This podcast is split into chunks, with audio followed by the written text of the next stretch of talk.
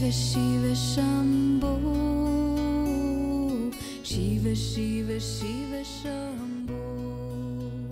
satsang pasado cerramos un atado de tres pláticas que llevaron por nombre el descenso del reino al mundo. El descenso del reino al mundo. Entonces, en la tercera de estas pláticas, hice un comentario nada más durante la plática o en el ciclo de preguntas y respuestas.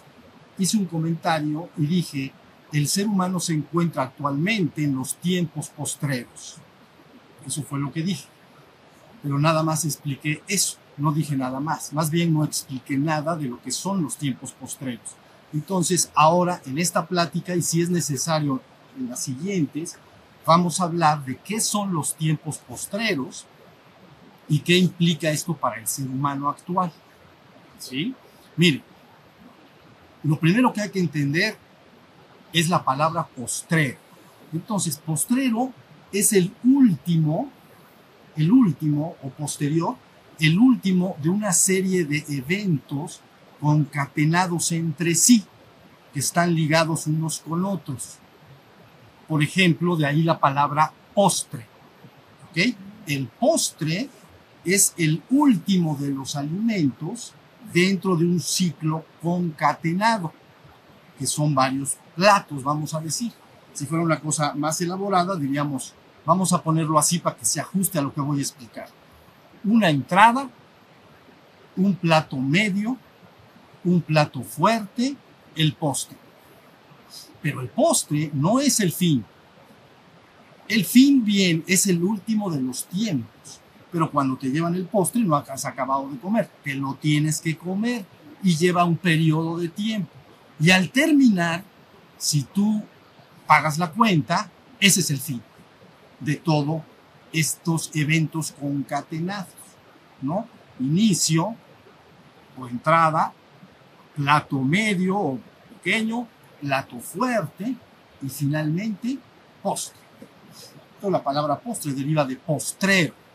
Bien, pero el término tiempos postreros se ajusta directamente a la terminología judeocristiana. Fíjate, la terminología judeocristiana habla de los tiempos postreros. Esto quiere decir que se, por necesidad absoluta, si hay un último tiempo concatenado con otros, debe haber un cómputo de tiempo, porque el postre es el último dentro de un tiempo, de vamos a decir una hora, ¿no? Que empecé, me traen lo siguiente, me traen lo siguiente, llega el postre. Entonces hay una serie de eventos concatenados.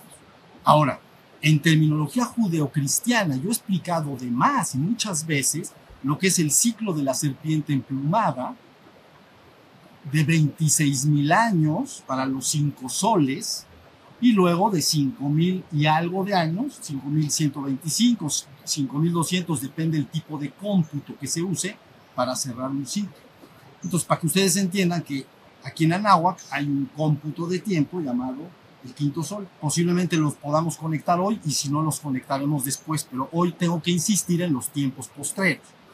Bueno, entonces, este cómputo de tiempo, cuando se estudia la terminología judeocristiana, entonces se dice esto, mira, al principio Dios creó las cosas en seis días y el séptimo descansó.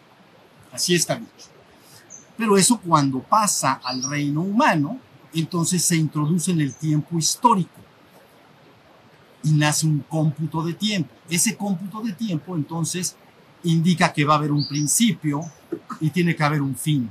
Y entonces se habla de la era adámica, la era de Adán. ¿Sí se entendió? Y ustedes dicen, ¿cuánto dura este cómputo? Es fácil, hay muchas formas de comprender esto, pero ahorita voy a decir una sola.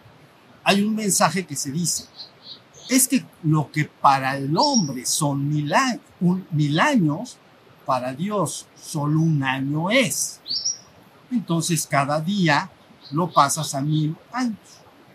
¿Ya se entendió? Cada día de la creación hasta el sexto, entonces vale mil años. ¿Sí? Si ustedes suman las edades de todos los patriarcas, van directo hasta Dan, seis mil años atrás. Entonces, nace la era adámica hace 6.000 años. Esa es la entrada, ¿no? Estábamos hablando de la comida para que más o menos nos ubiquemos. Ahí está la entrada. Entonces, 6.000 años. Luego va pasando el tiempo, pero vamos a pasarnos 2.000 años hacia acá. Estamos hablando 4.000 años antes de Cristo. ¿Sí se entendió? 2.000 años más 4. Entonces, hace 6.000 años o 4.000 años antes de Cristo nace el cómputo de tiempo para Medio Oriente en la era adámica. Entonces, ahí está la entrada, nace Adán. Ahorita lo voy a ajustar con la comida y luego a lo mejor metemos un poquito más de datos. Pero ajustándolo a la comida, avanza el tiempo 2000 años. Y entonces llega el primer patriarca postdiluviano, Abraham. Entonces ya tenemos el plato medio. ¿No? Bien, pero luego sigue avanzando 2000 años. ¿No? Ya vamos dos, entonces ya cuatro, los dos primeros y los dos siguientes. Entonces, ¿qué viene dos mil años después de Abraham? Abraham es dos mil años antes de Cristo. Entonces, lógicamente, Cristo. Cristo es el plato fuerte, vamos a decir, en este contexto. ¿Sí se entiende? Pero entonces, siguiendo esta misma lógica, pasan dos mil años. Hoy estamos dos mil años después. Tiempos postreros. Entonces, te dan el postre vamos a decir, es el postre en el ejemplo que estoy dando.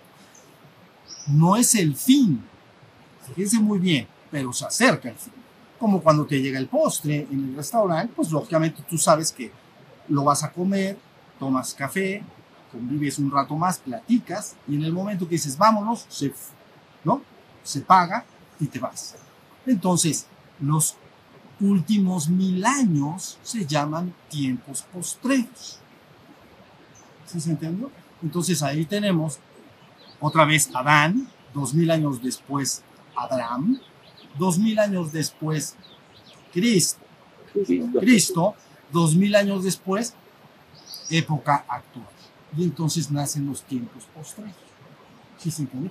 Si metemos un poco más de datos para cada día, es decir, para cada mil años, entonces vamos otra vez. Vamos a Adán, seis mil años atrás, ¿sí? Pero ¿qué pasó cinco mil años después? Noé, mil años después. El diluvio. Ese es el que se ajusta, por cierto, con el ciclo de la serpiente emplumada. El quinto sol nace hace cinco mil años. Ok, cinco mil ciento y algo de años. ¿Ya? Entonces, después de que sea una, una inundación, ¿no? Dice el relato, un fin de, o sea, se destruye la cosa, y entonces luego viene, ya, es Noé. ¿Ya vieron? Aquí en Anáhuac, ahí es cuando nace el quinto sol, porque ahí se cerró el anterior, que viene una destrucción, entonces nace el quinto sol. Sí, hasta ahí vamos, pero luego lo conectamos bien. Ahorita nada más judeo-cristiano. Luego entonces, después de Noé, pasan mil años, viene Abraham, primer patriarca post-diluviano, post-Noé que Noé es el diluvio. Entonces, mil años después, Abraham. Ok, ya estamos más cerquita de acá. Entonces, ¿qué pasó mil años después? Hacia nosotros, es decir, hace dos mil, tres mil años. Entonces, nace la monarquía judía y puedes ubicar a David y a Salomón. ¿No? Ahí nace la monarquía. Entonces ya tienes bien divididos tus días. Abraham, Noé, no, perdón, Adán, Abraham, ese era más jovencito, Adán, ¿no? Luego Noé, luego entonces viene Abraham, luego entonces viene David Salomón, y luego entonces viene Cristo mil años después. Y de Cristo hasta acá, pues ha sido la historia del cristianismo que conocemos. Sí vamos a estar, sí estamos entendiéndonos hasta ahorita, pero resulta que llegamos al postre. Es decir, ya, está, ya pasaron seis mil años, son siete, y luego el fin, vamos a decir. Se le llama en las tradiciones judio-cristianas y en muchas tradiciones se llama el milenio, un periodo de tiempo suficiente para que la humanidad pueda reajustarse lograr su despertar espiritual y ascender colectivamente. Porque el, el, el, el relato dice, seis días se trabajó hasta, hasta crear al hombre y el séptimo descansó, no hizo ya nada. Entonces en el séptimo de lo que se trata es de que proporcionar a la humanidad la enseñanza a través de la cual puede ir logrando colectivamente un despertar colectivo, ¿ya se entendió? Y una ascensión final y luego el fin. A ese sí le llaman el fin del tiempo. Pagas tu cuenta en el restaurante y te vas. Marchas adelante con tu barriga llena, corazón contento. Ya estamos. Fíjense muy bien esto, esto es bien importante. Entonces, está ubicado bien, ahora sí entienden tiempos postreros. Pero ahora resulta que algo nuevo aparece. ¿Qué se espera en los tiempos postreros? ¿Qué se espera? La más o menos sabe. Debe de haber una poderosa y gran batalla, fíjense bien, les voy a explicar lo que es esa batalla, pero una poderosa y gran batalla entre las fuerzas del bien y del mal, o entre Cristo y el anticristo, para que finalmente Cristo gane en esta concepción judio-cristiana y pueda gobernar mil años de paz. Ata al anticristo y, lo deja guardado por ahí, y entonces mil años de paz, bajo el gobierno de Cristo. Entonces lo que quiere decir es que ese enfrentamiento no te la vas a poder evitar.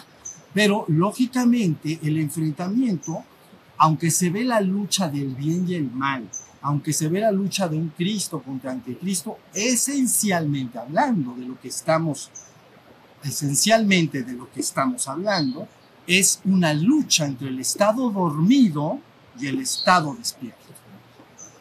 Es una lucha que se lleva a cabo dentro de ti también y en el mundo entero. ¿Ya vieron? Lo que pasa es que el hombre lógicamente tiende a exteriorizar todos los procesos internos y luego los manifiesta realmente. Ahorita voy a hablar de eso. Pero es una lucha dentro de tu propia persona, entre el estado dormido y el estado despierto. Ahí tienes toda la batalla.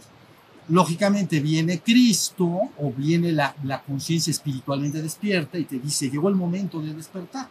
Pero del otro lado se te aconseja que no y entonces ahí está dándose esa lucha entre el estado dormido y el estado despierto. Hasta ahí estamos. Eso es lo que es esencialmente, porque es un gobierno bajo el comando de Cristo en el sentido judío-cristiano. El, comando, el, gobierno de Cristo tiene que ser espiritualmente despierto, no va a estar dormido, no está caído, está redimido. Y redimido quiere decir que has regresado al ser humano expulsado del reino o que estaba dormido, ¿no? Le llaman en la teología judía cristiana muerto, ¿no? Y volverlos a la vida, la resurrección de los muertos. Entonces están los muertos. ¿Quiénes son los muertos? Los dormidos. Todos los hombres que puedas ver están dormidos. Están dormidos y trabajan. Y, y, y, y, tienen profesión y tienen familia y hacen todo lo que tengan que hacer, pero desde el punto de vista espiritual están dormidos. Entonces, tiene que llegar la enseñanza adecuada en los tiempos postreros, pero parece un enfrentamiento al, al, pasarlo hacia afuera, esa lucha interior que tú vives y la pasas afuera es un fuerte enfrentamiento porque es una lucha entre el ego y el ser. Tu ego humano, ¿no? Que está solo en tu mente y emociones y bajo la ilusión de los sentidos. Entonces tu ego y por otro lado tu ser espiritual. Entonces hay un enfrentamiento porque el ser insiste en despertar. Cuando, cuando el ser no ha escuchado bien a bien lo que es el despertar espiritual, está él también medio, digamos que amenazado, está tontado y atolondrado, que no sabe qué tiene que lograr, ¿no? Entonces todo está bajo el gobierno del ego.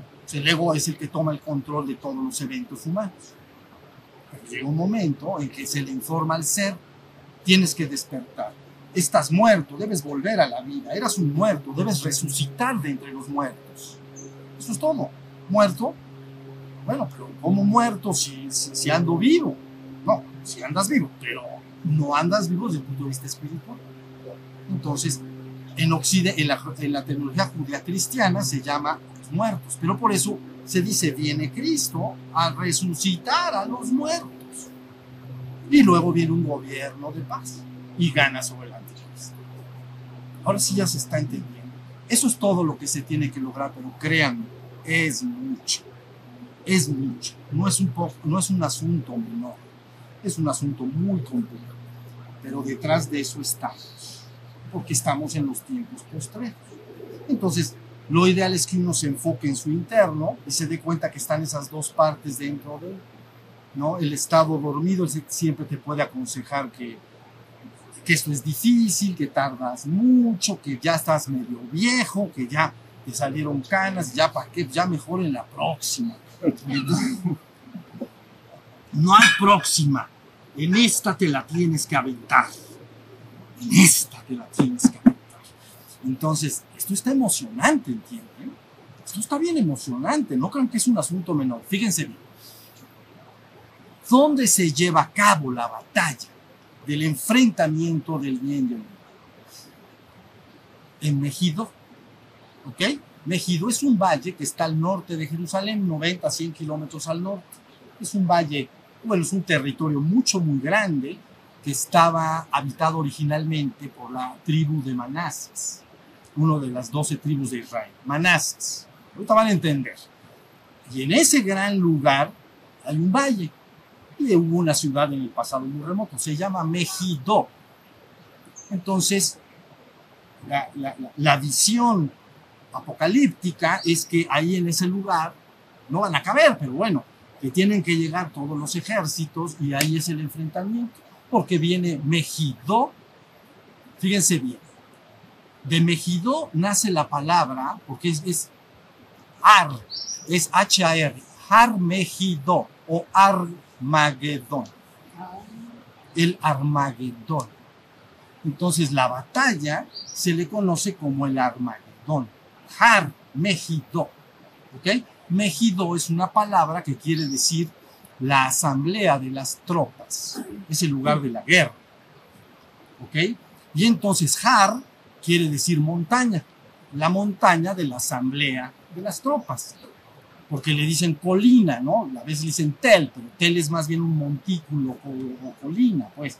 Pero Har es montaña. Entonces, para, porque no hay ninguna montaña ahí sí hay una pequeña colina, pero pequeño monte, pues, pero no hay una montaña. Pero se le resalta con la palabra montaña de la asamblea de las tropas, donde va a llegar las fuerzas en esta visión, ¿no? Les digo que no va a caber porque es un lugar bien chiquito, entonces, bueno, es grande, pero es pequeño. Entonces llegan las fuerzas, luchan, y ahí se, ahí se, se, se resuelve todo, vamos a decir, en el Armagedón.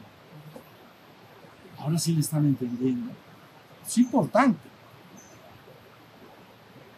Entonces, voy a hacer un paréntesis y luego seguimos un poco adelante.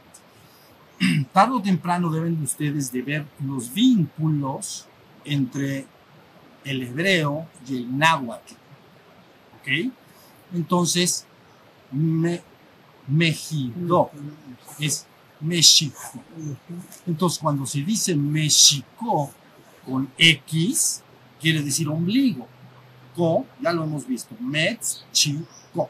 Entonces, Metz es luna. Chi con X y ombligo. Y Co, lugar. Entonces, México es el lugar del ombligo de la luna. Pero si está escrito con SH, SH ya hablé como de allá. Entonces, SH. Entonces, eh, México, entonces la cosa empieza a cambiar el tono. México. ¿Ok? Y entonces esa palabra se asocia a Mejido y Armagedón. ¿Ok? Y entonces luego tienen que combinar la palabra Meshido con Meshiha, Mesías. ¿Ok? Meshiha. Entonces van, van poco a poco a entender los vínculos entre el hebreo y el náhuatl. ¿Ok? Pero eso es un paréntesis lo que estoy diciendo, no voy a hablar de eso. Entonces luego pueden conocer palabras como Tenochtitlan, todos la conocemos, México Tenochtitlan. Bueno, pero T guion Enoch Titlán. Enoch, séptimo patriarca antidiluviano, padre de Matusalén. Entonces, T Enoch Chitlán. Entonces resulta que Enoch, lo que quiere decir en español es fundamento, fundamento de Dios. Quiere, es lo que ustedes entienden, lo que nosotros podemos entender como cimientos. Entonces, son los fundamentos de madera o los cimientos de madera que se colocaron en la isla de México cuando llegaron los aztecas, ¿no? Y entonces el fundamento se llama Enoch. ¿Sí? Entonces, sobre ese fundamento o sobre esos cimientos se puede construir la ciudad, pero se tenía que poner unos pilotes de madera y fundamentarlo, porque era pantanoso. ¿sí se? Entonces ya les dije algunas palabras que tienen que reconsiderar. México relacionado con Mejido y con Armageddon, y luego Meshijá, y luego finalmente en Tenochtitlan. Entonces, Chitlán es lugar, pero sería lugar del fundamento de Dios. ¿Por qué no que es el fundamento? ¿Vieron? Entonces eso los va a remitir a la tribu de los manases, ¿no? De la tribu de Israel, etcétera. Pero vamos a cerrar, el, vamos a cerrar ahí el, este, digamos, el paréntesis que quería yo hacer para que entiendan las relaciones entre Medio Oriente y México. Son, son profundas, importantísimas. ¿Sí estamos? Bueno, entonces ahí tienen todo. Resulta que el postre que nos dieron, o en los tiempos postreros, es un momento en que a todo ser humano se le va a exponer las dos visiones, vamos a decir, las dos posturas. Por un lado, la postura normal de tu salvación o la, vamos a, la solución de todos tus problemas en el mundo están en el mundo, porque te debes de dedicar a eso completamente sin prestar atención a la parte espiritual. ¿sí sentido? Entonces, viene otra palabra. Ahora, en los tiempos postreros, tiene que venir la otra palabra. La otra palabra tiene que decir, no, ok, sí tienes que resolver todos tus problemas en el mundo. Eso es correcto, porque es legítimo que te dediques a ti, a tu familia y a tu comunidad. Eso está bien, pero no puedes descuidar tu despertar espiritual. Entonces, esa palabra empieza a resonar, ¿ya vieron? Y cada vez con mayor fuerza, hasta que las personas en todo el mundo la escuchan. Ya desde hace dos mil años, ¿no? Cristo dijo, esta palabra será llevada a todo el mundo así todo el mundo y pueblo la conocerá. Entonces, esto responde a lo que llamamos revelación progresiva. Quiere decir que desde el tiempo adámico y posteriormente los patriarcas viene una revelación al ser humano progresiva. Ya sé, sí, sí, sí sentí. Y desde el punto de vista del judeocristianismo, no, desde el punto de vista judío no, desde el punto de vista judeocristiano, la comunidad de fieles, ¿no? La iglesia, que es congregación de fieles.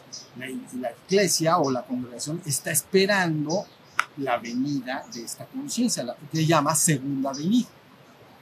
¿Sí se entiende? Por el otro lado, entonces, los judíos formales, que no, que no, se, que no, se, no, no, no, se convirtieron al cristianismo, sino que son judíos, siguen esperando al Mesías ¿Sí se entiende?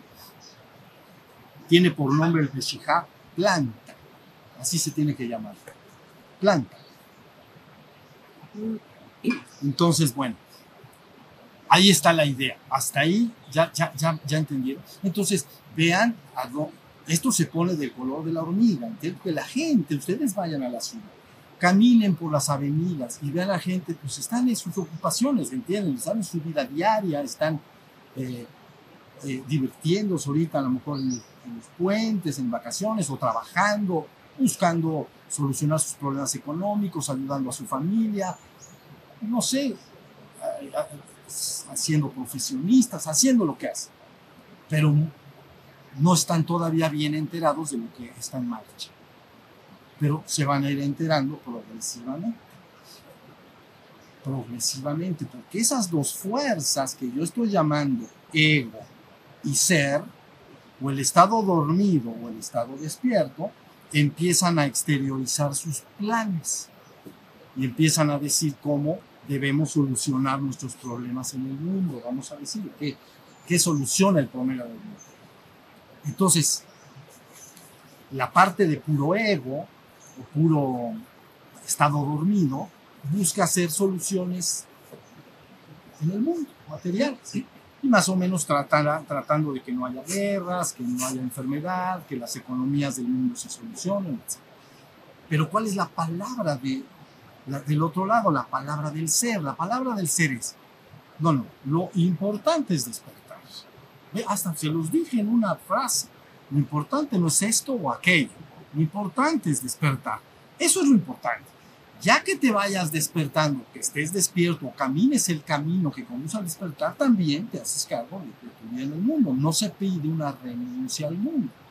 Y ya lo hemos insistido mucho, ¿sí Pero que pongas en primer lugar lo que está en primer lugar.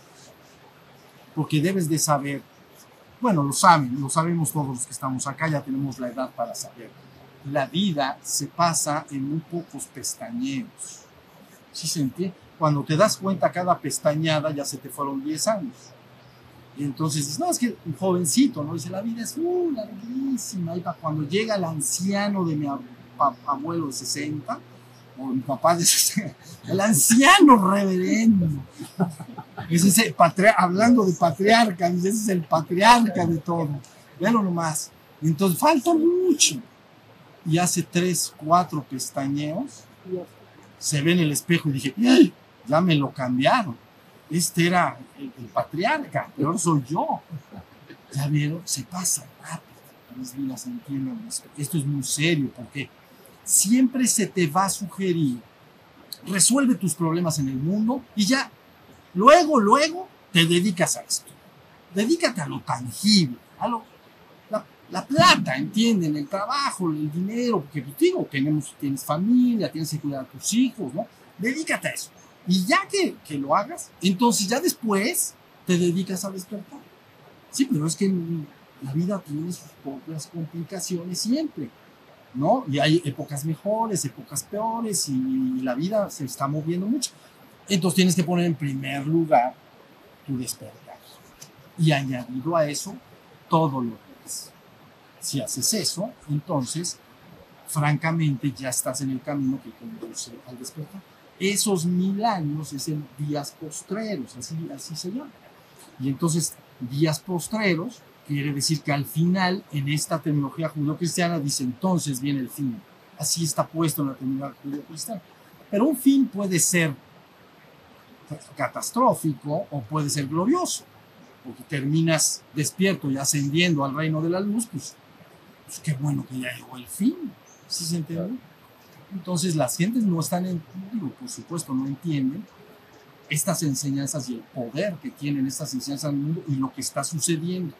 Ya yo creo que sí voy a necesitar otro atado de dos o tres pláticas porque necesitamos desahogar un poquito más. Pero hasta ahí está, hasta ahí está la idea clara ya tienen su...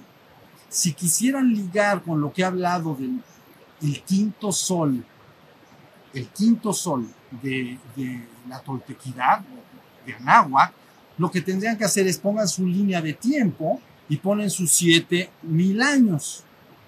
¿Ok? Bueno, pero empezó mil años después el quinto sol, después de Enoch. Entonces termina mil años antes de los siete. Entonces termina ahorita ahorita está terminando. 21 de diciembre del 2012 termina el quinto sol. ¿Ya entendieron? Está su, su cómputo de tiempo de 7 y abajo está el de 5. Números redondos. Pero empezó mil años después, porque empezó después de una destrucción Enoch, una, una destrucción por, por agua, ¿no? Una gran inundación. Entonces, después de Enoch. Entonces empezó mil años después, pero nada más dura cinco Entonces termina ahorita. Entonces, ¿qué dice la enseñanza tolteca? Se termina el quinto sol y empieza el nuevo sol venidero. ¿Qué quieres decir? ¿Algo? No, no, no. Ah. Entonces, se termina, entienden, el quinto sol, el 21 de diciembre del 2002, y empieza el nuevo sol venidero. La tradición en Anáhuac lo que hace es esperar cuál es el mensaje del quinto paso de la serpiente emplumada. ¿Qué tiene? ¿Cuál es su mensaje? Para que nazca el nuevo sol. ¿Ya vieron? Pero la tradición judio-cristiana lo pone en siete años.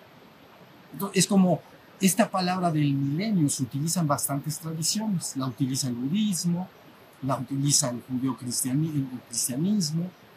¿Ya vieron? Pero esos mil años quiere, sería que la humanidad empieza un proceso ya no de estar dormido. Adán empieza a ser despertado, empieza a ser regresado y ascendido al estado paradisiaco en el cual vivía antes de la caída. Entonces, ese estado paradisiaco antes de la caída, el Edén, que en español es una palabra hebrea, en español quiere decir deleite, entonces ese estado es el estado despierto.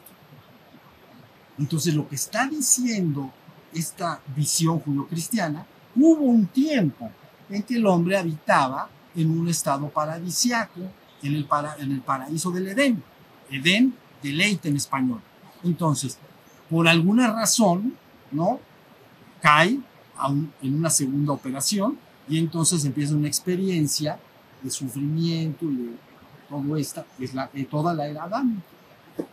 Y entonces al final viene el regreso. Entonces durante estos mil años, después de los años postreros, te comes el postre es lo más dulce, parte de todo. Cuando tú haces una comida, pues, todos los sabores van aumentando y luego disminuyendo. No al final el chile, al final pues, un dulce, un pastelito dulce, ¿no? Entonces, ¿por qué? Porque entonces es la parte más dulce, la parte más agradable. Entonces los tiempos postreros, que serían estos mil años venideros, vamos a decir, ya la humanidad estaría encaminada a su despertar espiritual. Y por eso se habla del milenio.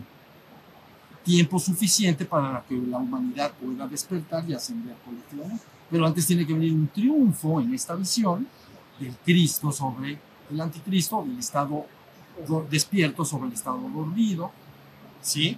O del Messiah, ¿no? Del ungido sobre los enemigos de Israel y cosas por el estilo. Cada tradición, pero ya no voy a hablar más entonces, porque si no, ya, luego, ¿qué les platico? No, no es cierto. No, siempre tengo que platicar. No se preocupen. Pero bueno, es que si lo abro, nos vamos a meter mucho para ¿Ok? Pero hasta ahí está la cosa. ¿Sí? Bueno, ¿ya está claro? Esto que estoy diciendo es bien importante. Todo está en juego. Todo está sucediendo. El ego, el estado dormido, está manifestando ya, está manifestando la realidad que quiere que suceda. Y por el otro lado, la conciencia espiritualmente despierto también ya la está externando. Entonces, derivado de eso es el Mejidó o Armagedón. Armagedón o Armagedón. ¿Se entiende la palabra? Asamblea de las tropas. Nosotros decimos mexicanos al grito de guerra, ¿verdad? Sí, así decimos.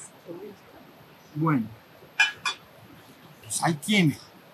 Entonces a ver qué va pasando. Pero la cosa es que se entienda muy bien que estos son épocas extraordinarias. Cambio extraordinario. De los seis, de ahora para atrás, era una pesadilla. Porque nadie sabía bien para dónde, guerras detrás de esto y del otro. Y ahora se espera una resolución. No, ahora ya no va a haber eso. Ahora va a quedar claro lo que el ser humano debe lograr, cómo lo debe lograr. La revelación queda completamente revelada, ¿no?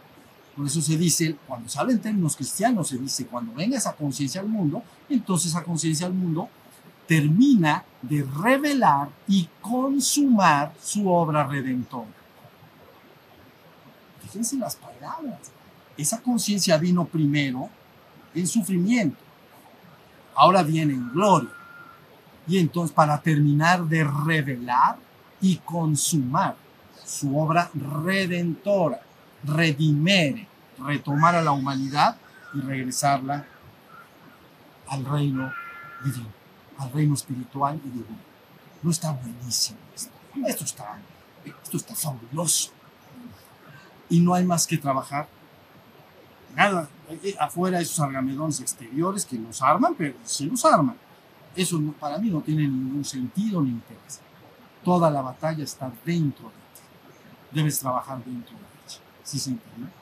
Si lo externas, entonces efectivamente la asamblea, la asamblea de las tropas, se puede hacer un, ¿no? Entonces Medio Oriente está ahorita un poco problemado con estos asuntos. Bueno, ahí tiene. Ahora, con- digo una cosa más todavía y, y- y terminamos. Mira, ¿qué, tiene, ¿qué tiene ahora que hacer el ser humano para despertar? Entonces yo les voy a decir lo que de lo que disponen ahorita ahora a ustedes y lo van a tener que disponer todo el mundo en su momento. Son las nueve páginas que están en internet, nuestras. Nueve páginas.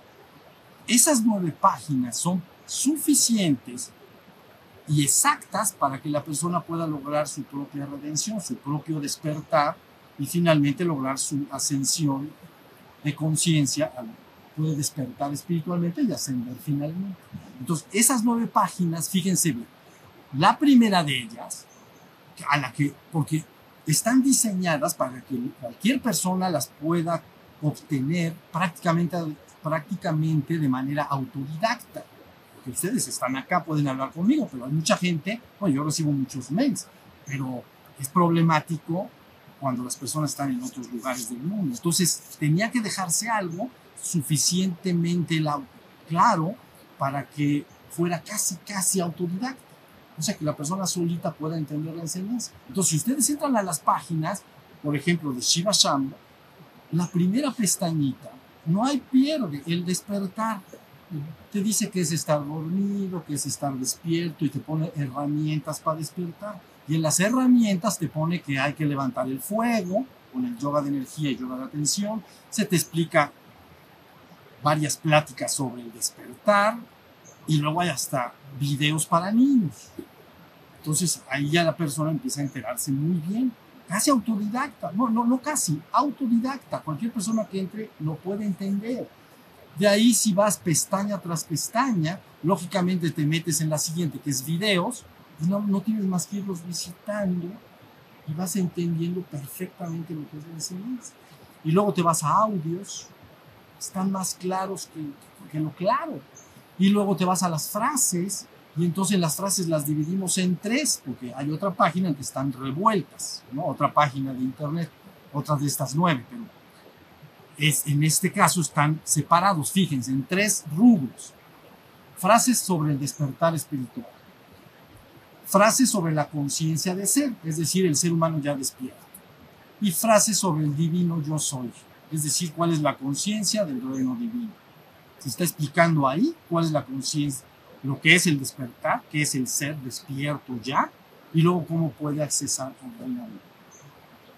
Y luego si te vas a los escritos, en los escritos ya empiezas a enterarte de todas las tradiciones espirituales, que se llama finalmente místico-sofía, donde puedes conocer cómo las tradiciones espirituales han enseñado esta enseñanza para lograr el despertar espiritual. Y ahí las puedes ir conociendo. ¿Ya se entendió? Y luego si te metes al, al, al siguiente, te enteras, te vas enterando de más y más y más cosas. Y luego entonces, si te pasas a las otras páginas, en cada página vas a ir encontrando, hay dos páginas sobre misticosofía, para que entiendas bien a detalle cómo se explica el despertar en todas las tradiciones del mundo. Hay una que se llama la experiencia del despertar, que es para que la gente pueda entender lo que es el despertar sin palabras espirituales, ¿no? Hay una que se llama Mindfulness Web para vincular con la psicología transpersonal y ajustar la enseñanza espiritual a la psicología contemporánea. Digo, más claro que eso está muy difícil.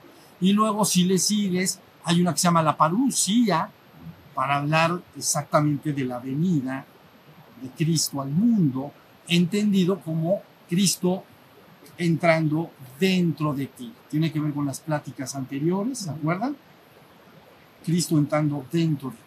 Eso responde a las palabras de Cristo que dice, aquel que escuche mi palabra y que la siga, mi Padre y yo le amaremos y vendremos a Él y haremos morada en Él. ¿Ya? No tiene que ser como un fenómeno necesariamente exterior. Entonces ahí está explicado eso. Y luego, a fuerza estamos aquí en México, entonces la toltequidad, que no estaba muy bien rescatada, pero quedó suficientemente clara para que se entienda el poder de esta tradición. Más que eso, empezando más que eso no necesita. O sea, es más, con la primera página, la de Shiva Sam, ya no necesitan nada. Pero si tienes curiosidad, ahí te vas metiendo y vas, pero con la primera logras tu cometido. ¿Sí se entendió? Esto es oro molido. Yo no sé ustedes cómo entiendan lo que les estoy diciendo. Oro molido. Para que la persona pueda en una sola vida, una sola vida, lograr su despertar espiritual y su ascensión. Cuando se habla en las tradiciones espirituales, en algunas de ellas, cuando se dice ascensión, se dice cesa toda obligación de reencarnaciones futuras. Es ya del reino espiritual hacia arriba, hacia el reino divino. Se llama ascendido o ascensión. La palabra ascensión se utiliza más bien en la teología cristiana, la palabra ascensión. Y judía también. ¿no? Empieza desde Enoch, precisamente, ¿no? cuando se estudia lo la ascensión, Enoch es el primer ascendido hasta corporalmente. Luego Elías, ¿no? Y así ahí nos vamos. Si estamos hasta ahí, entonces abran sus orejas. Lo que yo acabo de decir hoy es bien, bien importante. Y ya pueden entender qué es lo que está pasando en el mundo y, y añádenle lo que está pasando en México por lo que acabo de decir también. Entonces, tómense esto con seriedad. Entonces, les voy a decir una cosa. Hagan lo que, lo que deben de hacer y con esto cierro la plática y si hay alguna pregunta la comentamos. Si tú me dices, ¿qué debo hacer ya de plano? No quites el dedo del renglón nunca. No me importa si puedes, si no puedes, si está difícil, si está medio difícil o posiblemente difícil Tú no quites el dedo del renglón, no quites el dedo del renglón, y es lo único que me importa. ¿Sí se entiende? El problema es que el ego te susurra suave y dulcemente. Ya no hagas tus ejercicios porque no te está dando resultado. Oh, entonces, entonces como el diablito y el angelito, pues llega el angelito, ponte a hacer tus respiraciones. Y entonces no quiten el dedo del renglón, no lo quiten. Es lo único que a mí me importa. Porque entiendan algo, hay una cosa que llamamos el rastro de vida de un ser. Y el rastro de vida es que todo lo que has hecho, todos tus actos que has hecho, mentales, verbales y corporales, mentales, verbales lo que has hablado y, los, y corporales los que has hecho con tu cuerpo, forman un rastro. Y ese rastro le da dirección a tu alma y entonces hay garantía de salvación. En el sentido de que si tú agarraste un camino y no te cambiaste de ese camino, seguiste y seguiste y seguiste, hay garantía de salvación, porque vas a seguir por ese camino. Pero si por abatimiento, confusión, cansancio, aburrimiento, etc., todos los que haya, cesas o te cambias de camino, entonces no hay garantía de salvación en el sentido que yo estoy explicando ahorita. Tu ser espiritual y divino no se tiene que salvar, ya lo he explicado mil veces. ¿no? Pero tu ser humano debe ir por ese camino de despertar y ascensión. Despertar espiritual y ascensión. No quitar el dedo del renglón es la clave de todas las cosas.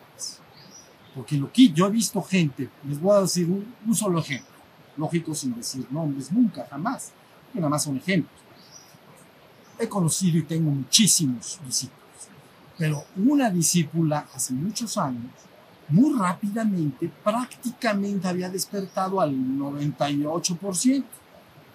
Y entonces, la clásica descuidadota.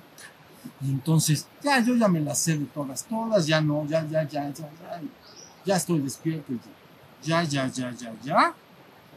Y entonces, 20 años después, llega, me quedé dormida, ¿qué hago? ¿Cómo que te quedas dormida si estabas bien despierta? Pues sí, pero la vida, las complicaciones, el matrimonio, el divorcio y los de mis problemas, pues ya me quedé dormida. ¿Qué hago? Pues ponte a hacer tus postraciones otra vez.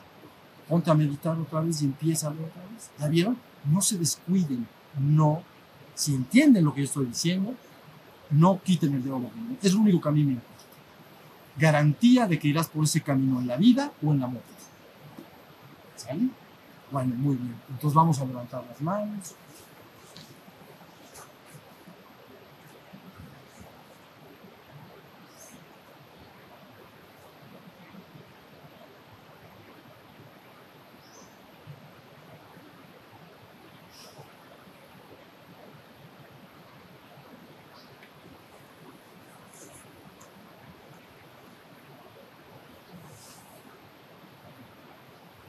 Muy bien, muchas gracias. Descansamos un ratito y nos volvemos a ver.